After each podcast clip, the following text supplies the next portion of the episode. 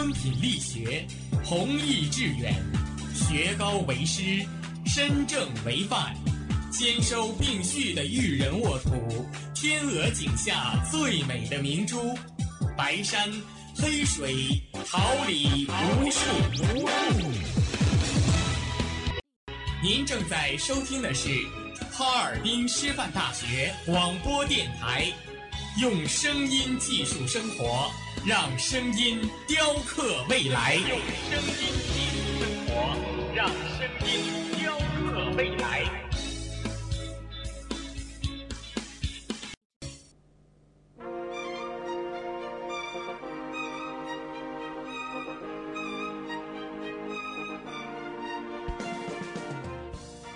春华秋实，桃李不言。炫动之声，无限精彩。FM 七十六点二。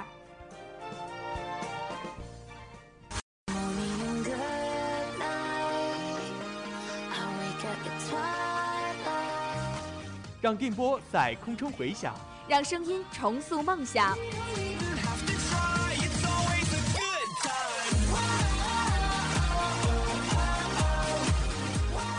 在青春的旅途打破沉寂，在年少的岁月里，让声音尘封迷茫。我的快乐源泉，我的青春宣言。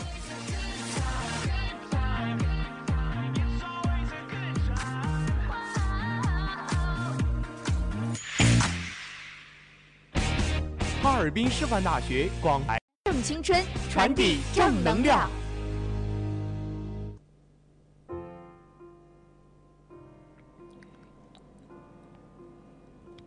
赛场直击，聚焦最新体坛快讯，风云博弈，网罗最热竞技话题，为您播报争分夺秒的赛事。听我讲述运动背后。是调频七十六点二兆赫，哈尔滨师范大学广播电台，每周三中午为您带来的体育新风尚。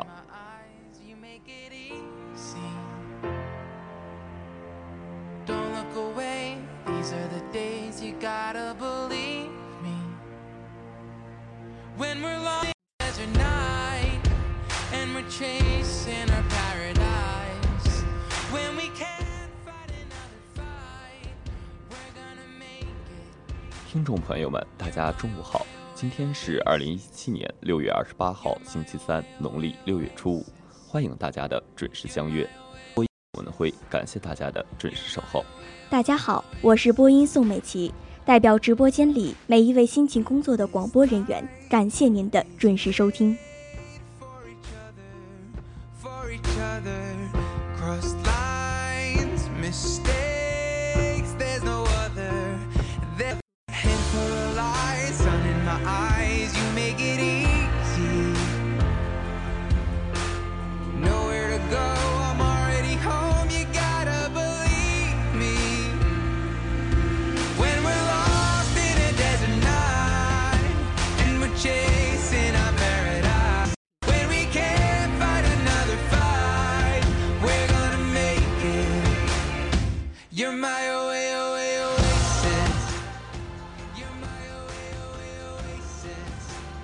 触碰体坛大势所趋，弘扬运动至善至美，一切尽在赛事最前沿。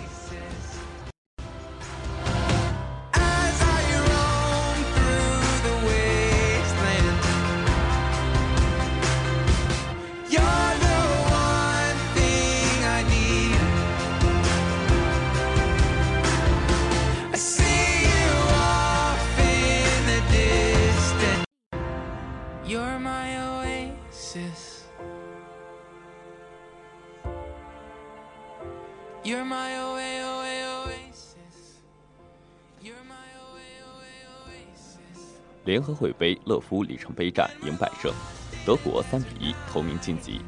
北京时间二十三时，二零一八年俄罗斯联合会杯 B 组收官战的一场较量，在索契菲斯特奥林匹克体育场，世界杯冠军德国队三比一轻取非洲杯冠军喀麦隆，以小组头名晋级半决赛，将对阵 A 组第二中北美洲冠军墨西哥。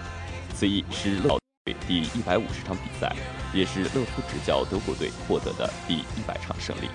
小组赛前两轮，德国三比二险胜澳大利亚后，又一比一战平智利；喀麦隆零比二不敌智利后，一比一战平澳大利亚。历史上两队交手三次，德国两胜一平，进七球失两球。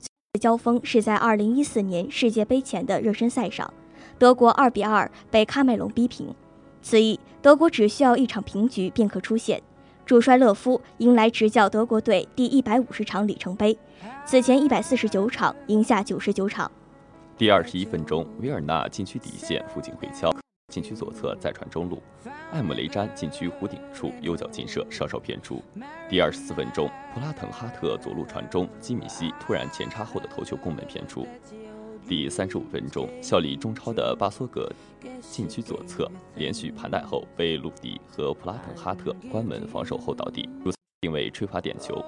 第四十二分钟，又是普拉滕哈特的左路四十五度传中，德拉克斯勒进门助铲射，被喀麦隆名将昂多亚下意识伸手一挡，不过助理裁判示意小德射门时已经越位。半场结束，两队暂时零比零互交外卷。下半时双方。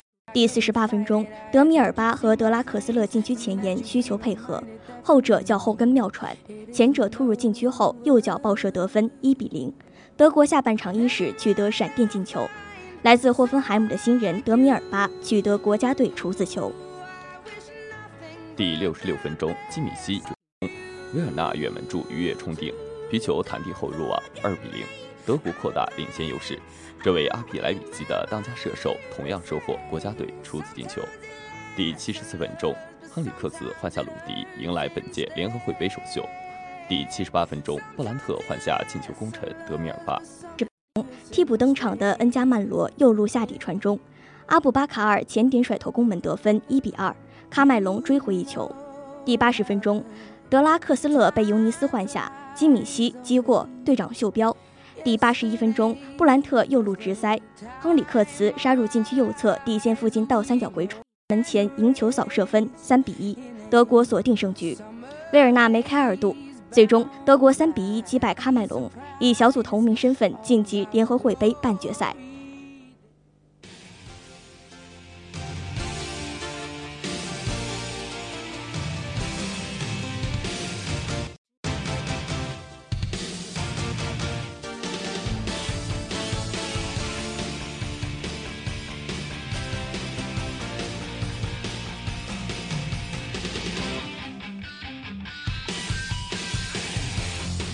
しい日差しを背に橋っちの中戦う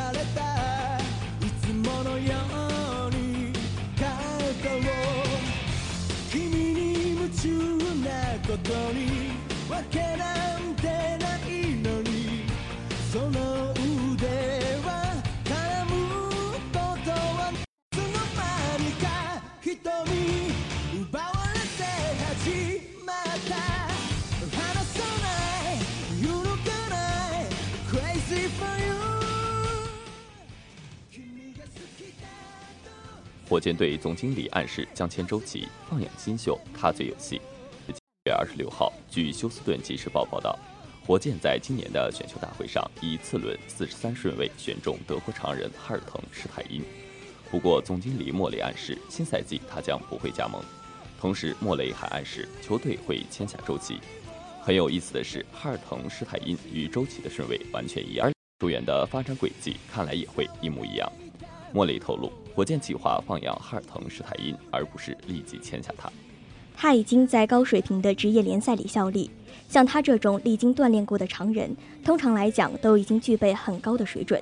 我认为他很适合德安东尼的体系，并且为能共选开心。当然了，球迷或许还得耐心等待一下。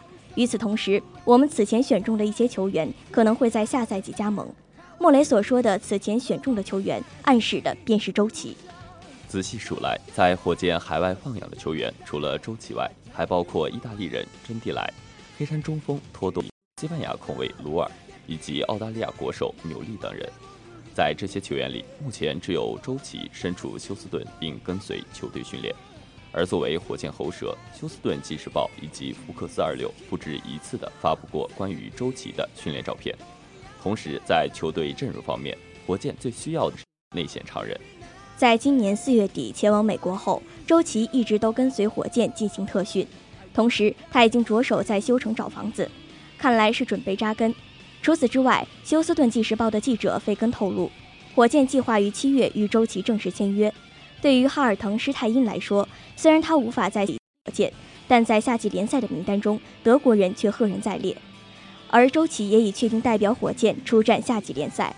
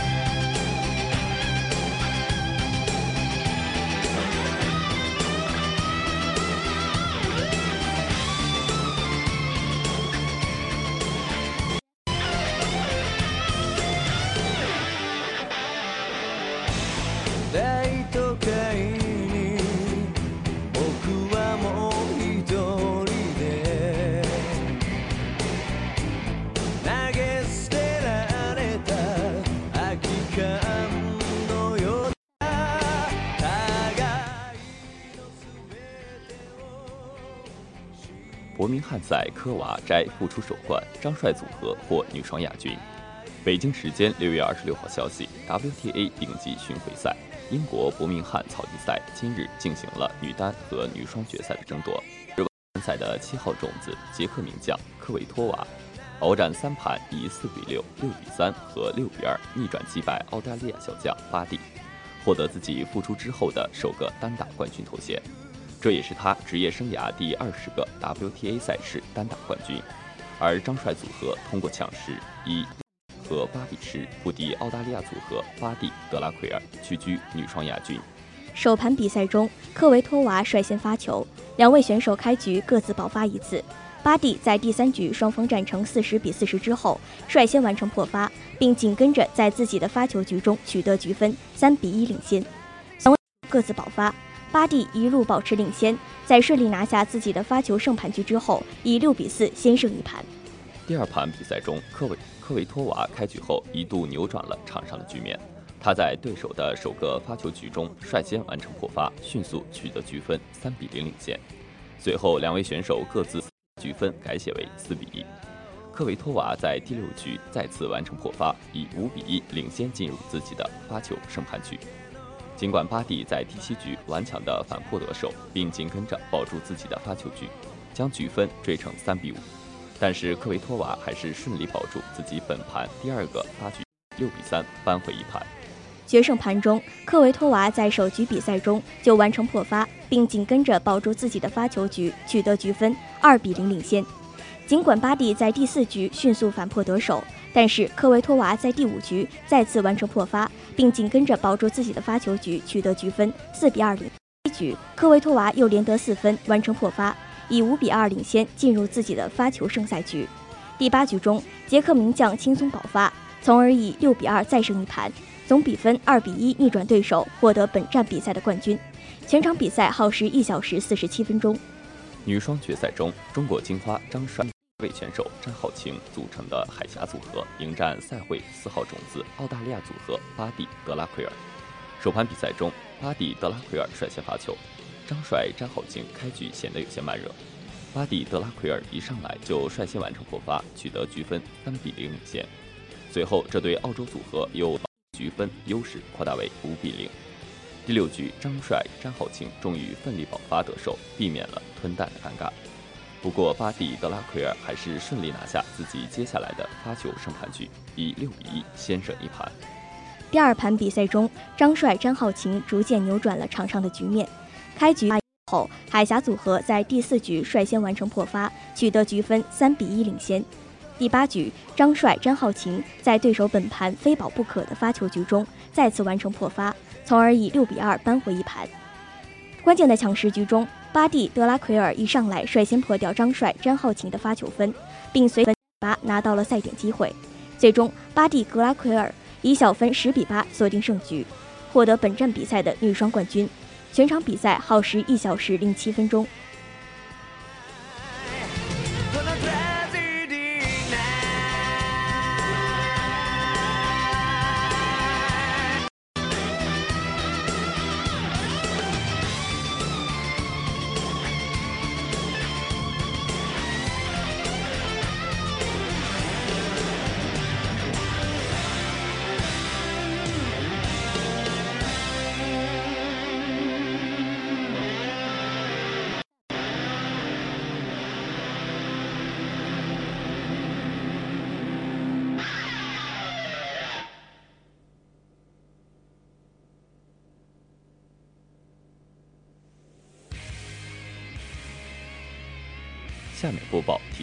周快讯。六月二十三日，C 罗破门，妖风传射，葡萄牙四比零头名晋级。六月二十五号，中超高拉特建功，阿兰破门，恒大二比零华夏，锁定半程冠军。埃神传射，吴磊破门，上港四比一建业，主场八连胜。六月二十六号，宁泽涛成绩达标，退出决赛，已获资格。下面介绍未来一周体育赛事。六月三十号，中超第十五轮，上海申花将对战辽宁开心；七月一号，长春亚泰将对战北京国安；六月二十九号，联合会杯半决赛，葡萄牙对阵智利，德国出战墨西哥。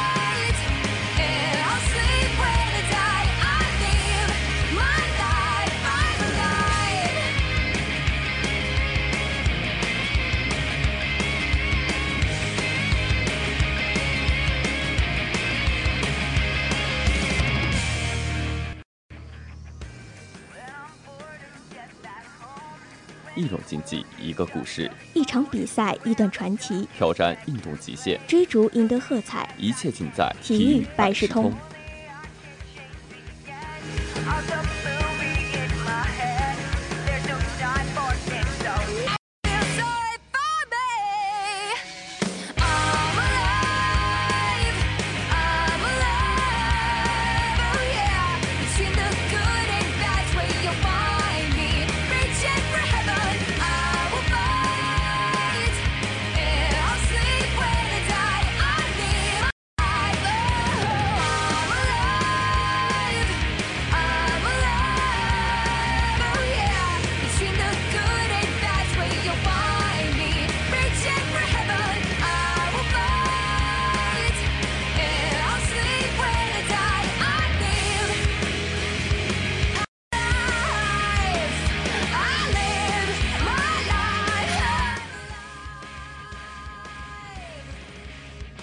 天为大家介绍的体育项目是花样滑冰。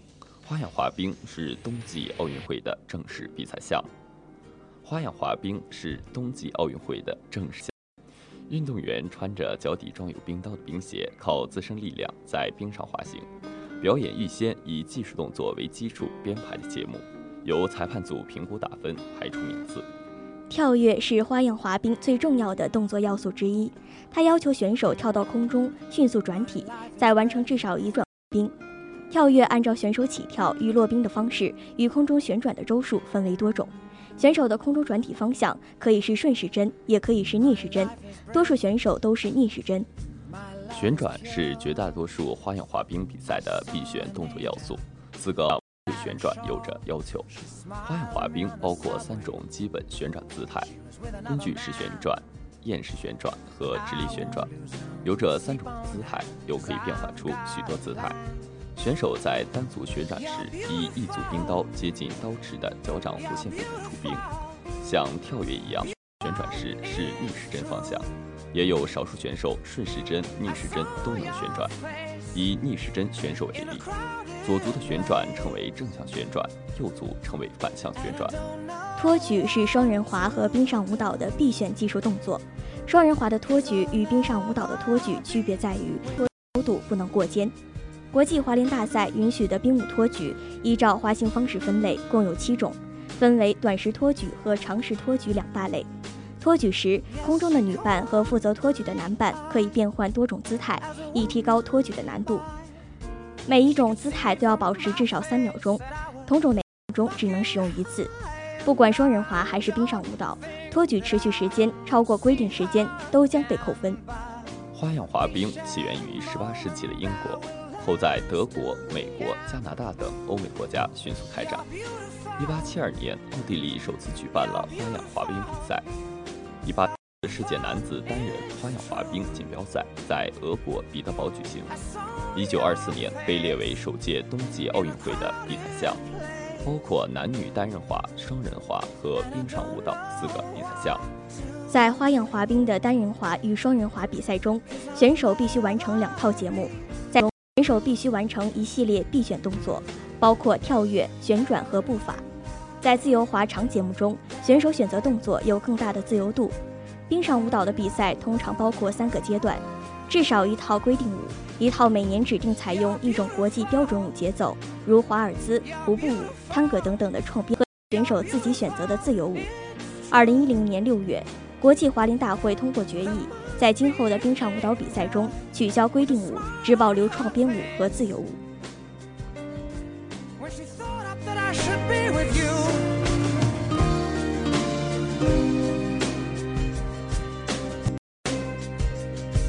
It's time to face the truth.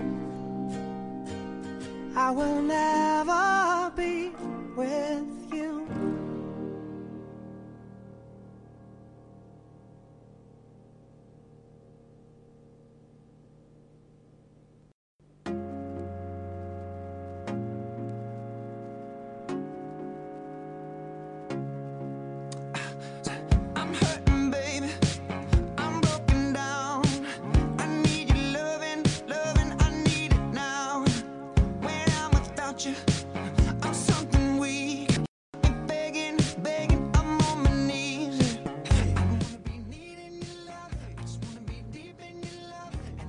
聚焦榜样力量，找寻冠军魅力，驻足体育，追忆往昔，一切尽在风云人物志。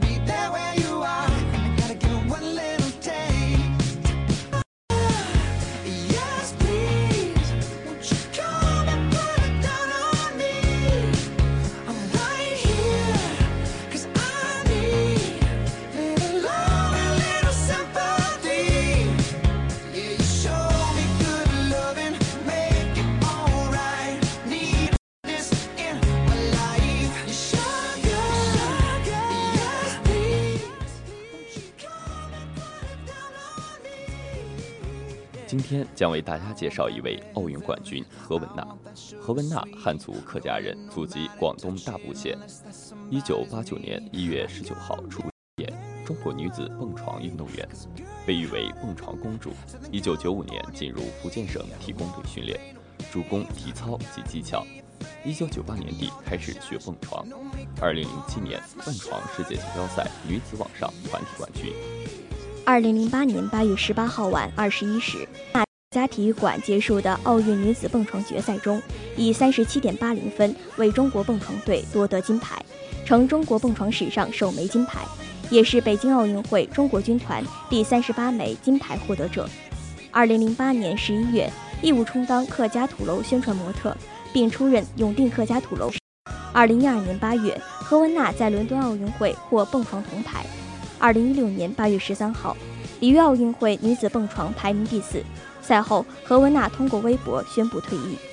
一九九五年的一天，福建龙岩市体校体操教练曹家红顺道经过幼儿园，顺便问了何时的孩子，一位刘姓老师就将何文娜推到了曹家红面前。曹家红看外形，第一眼就看到了她，非常满意。再走上前去摸了摸何文娜的骨骼情况。然后又让小女孩压了压腿，符合要求。一九九五年，在福建龙岩体校开始训练体操，进入福州体工队训练体操，主攻体操及技巧。一九九九年年底开始学蹦床，教练是卓先林、马君阳。何文娜在介绍自己从事体操和蹦床项目的经历时说：“她是从体操开始训练的，为了能有更好的成绩，转到了刚刚开设的蹦床项目上。”二零零零。省队员比较多，其他省缺少队员，就把运动员拿去交流。他的教练讲，当时来挑队员的时候，没人看中何文娜，重庆、云南等外省没有一个要他，说他基础太差。只有浙江队的一个教练要了何文娜，何文娜就代表浙江参与的广州第九届全运会。没想到没人要的苗子能闯进前八，那些被要走的倒是没有进入前八。何文娜那个时候挺有传奇色彩的，但当时福建队的主力非常多，蹦床福建队比较强，当时还没有何文娜的一席之地。二零零三年，何文娜状态非常好的时候，又被封闭掉，又没有去。二零零五年世锦赛，何文娜因为年龄没到，又失掉一次机会，一直到满十八岁才能参加大赛。何文娜算是福建队的主力，但几次大赛都跟她擦肩而过。还在浙江队的时候，在巴西还是比利时比赛，是叫另外一个去比赛，何文娜的名字也报上去了，结果没去，因为当时省里已经有五个队员，她去不可能。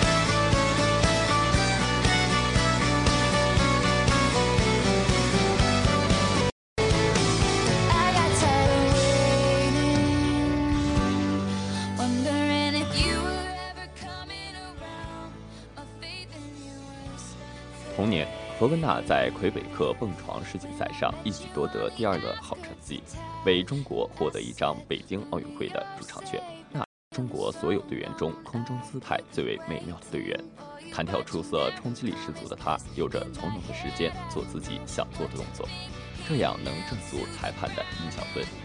而在好运北京国际邀请赛中，她第二次战胜了世界中心平。二零零八年五月十八号，在日本大。世界杯日本站的比赛中，何文娜获得女子网上单人项目金牌。同年八月十八号晚，何文娜以三十七点八零分为中国蹦床队夺得金牌，成中国蹦床史上首枚金牌。二零一三年八月九号，何文娜意外失误出局全国蹦床冠军赛，男女单跳也被山西队的张洛和浙江队的贾芳峰斩获。二零一六年八月十三号，里约奥运会女子蹦床决赛，何文娜排名第四，随后宣布退役。在何文娜的相册里，能够发现很多照片都是她在握着笔的情况下拍摄。何文娜小时候很喜欢画画，因为奶师带何文娜的时候就教她。后来她睡前一定要画一张图才能去睡觉。家里底层的空地就成了何文娜的大画板，星星、月亮，还有爸爸妈妈，只要看到什么，她都会画下来。她画的最多的就是猫，而且是伸懒腰把腰部。母亲常说她画的是驼背猫。何文娜是个乖乖女，从小就聪明懂事，讨人喜欢。而她父母因她性格问题，也叫她马大哈。不过她的悟性好，学动作总是很快，加上她的协调性、柔韧性都很好。何文娜是一名年轻选手，最大的特点是动作感拼。平时训练并不突出，但一到测验或者大赛，何文娜就表现得惊人稳定，这是何文娜的最大优势。优势在于控制姿势非常美妙，冲击力十足，并且弹跳出色。而蹦床主要比拼点就是在动作的高飘、节奏以及空中的姿态上。从这点上讲，何是。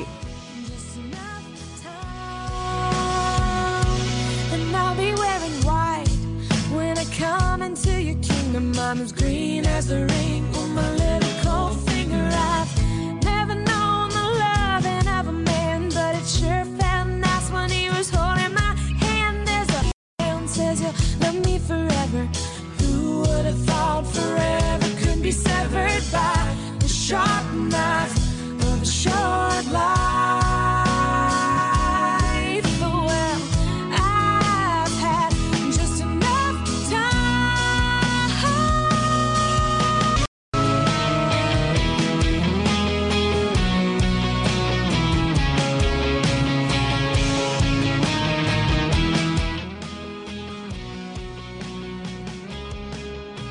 花季岂无言，雨季何无声。静聆绿芽心，舒展花蕾情。奏青春之曲，声舞木叶之步，燃热血之火。青年的心声，我们一起聆听；时代的心声，你我共同发现。青年至上，正能量，我们在发声。让我们共同走进今天的青年之声。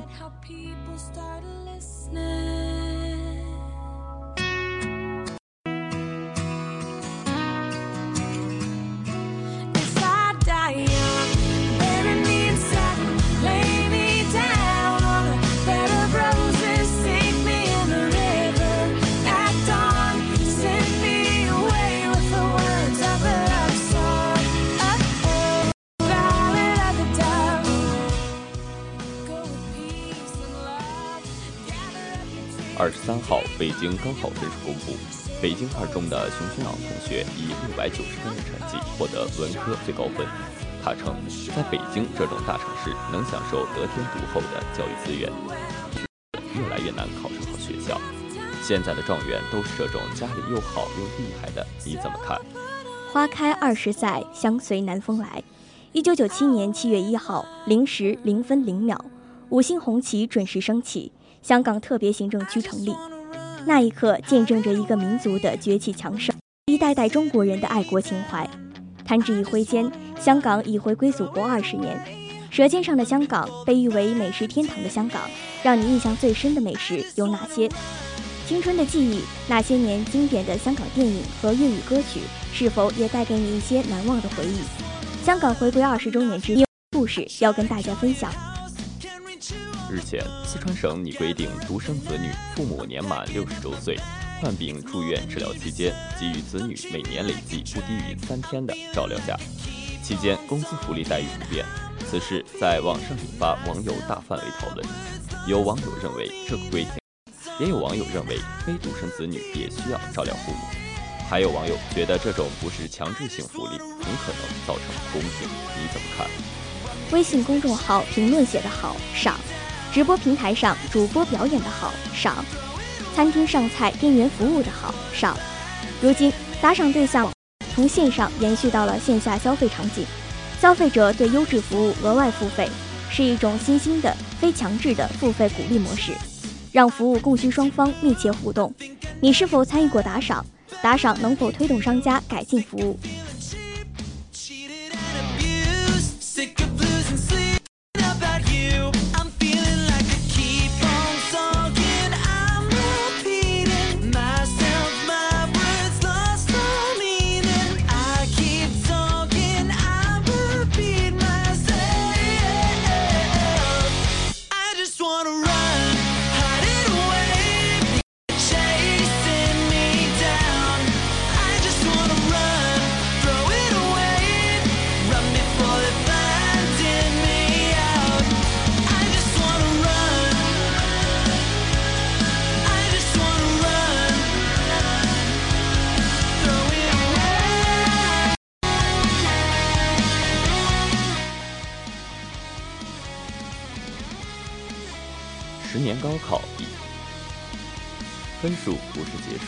志愿也是重要一关。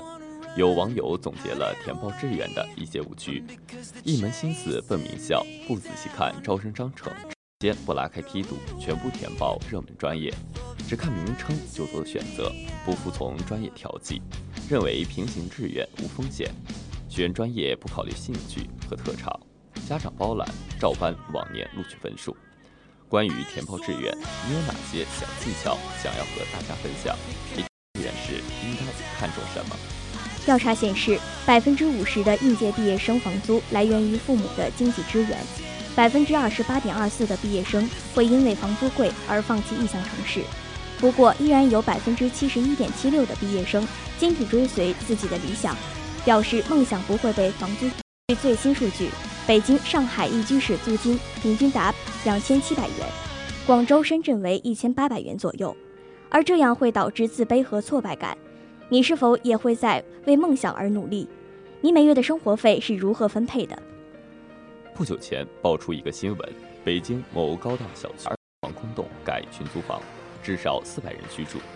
看到杂乱不堪的居住条件。充满隐患的逃生通道，高高在上的租房费用，除了骂出租单位无耻以外，更多的是给我们以思考：普通青年该如何在大城市生存？是继续蜗居大城市，还是先泡水再全部砸毁？六月二十一号，贵州一中学砸毁学生手机一事引争议。视频中，一学校教官将地上的手机一步步砸毁，学生在操场观看。校方说。禁止学生私用手机是为方便管理学生，砸手机是家长同意的，有的要加强管理。有人说侵犯了学生权益，你怎么看？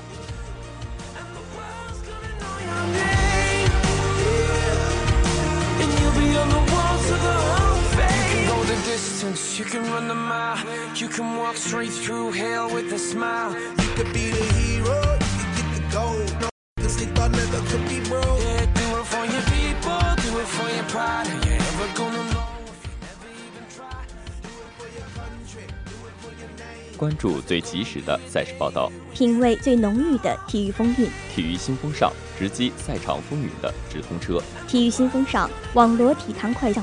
播音：董文辉、宋美琪，监制：纪元、刘月，编辑：孙明记，导播：王金萌，新媒体：杨奇威、韩雪彤，综合办公室：李延浩，实习监制：何山、陈子月、赵寒松。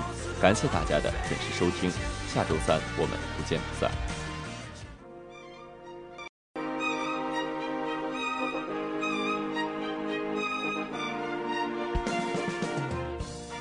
春华秋实，桃李不言。炫动之声，无限精彩。FM 七十六点二。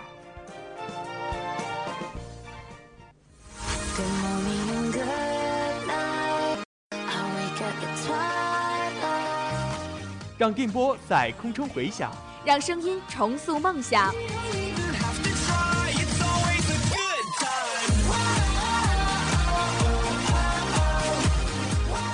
在青春的旅途上，用电波打破沉寂；在年少的岁月，尘封迷茫。我的快乐源泉，我的青春宣言。